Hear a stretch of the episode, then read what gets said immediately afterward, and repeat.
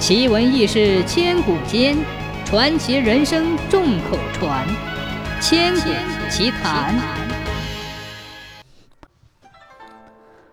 明朝初年的一天，施耐庵在一座茶山上游玩，正遇见一个恶霸在抢夺农夫的茶园，他十分气愤地赶上前去阻止。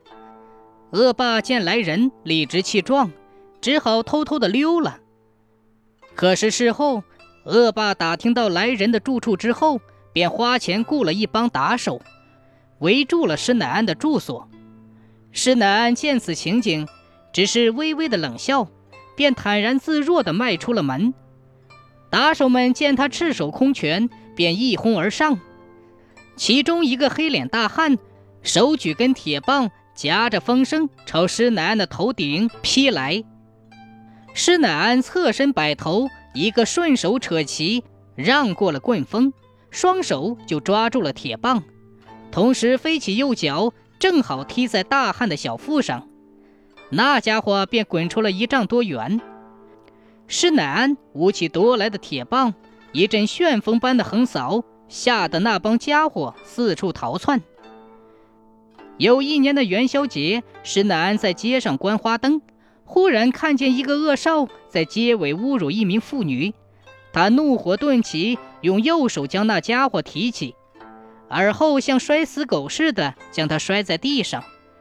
恶少吓得连连磕头求饶，施乃安才饶了他。谁知第二天，那家伙纠集了七八个无赖前来报复，施乃安不慌不忙地找了一根粗绳。叫这些无赖们用绳子拴住他的双腿，然后叫他们用力拉。可是，尽管他们一个个累得脸红脖子粗，施乃安的双脚像生了根，纹丝不动。接着，他取出铁棒，一记乌龙摆尾，便将身旁的一棵大杨树咔嚓一声打断了。无赖们见他有如此功力，才知道遇上了高手，个个磕头认输。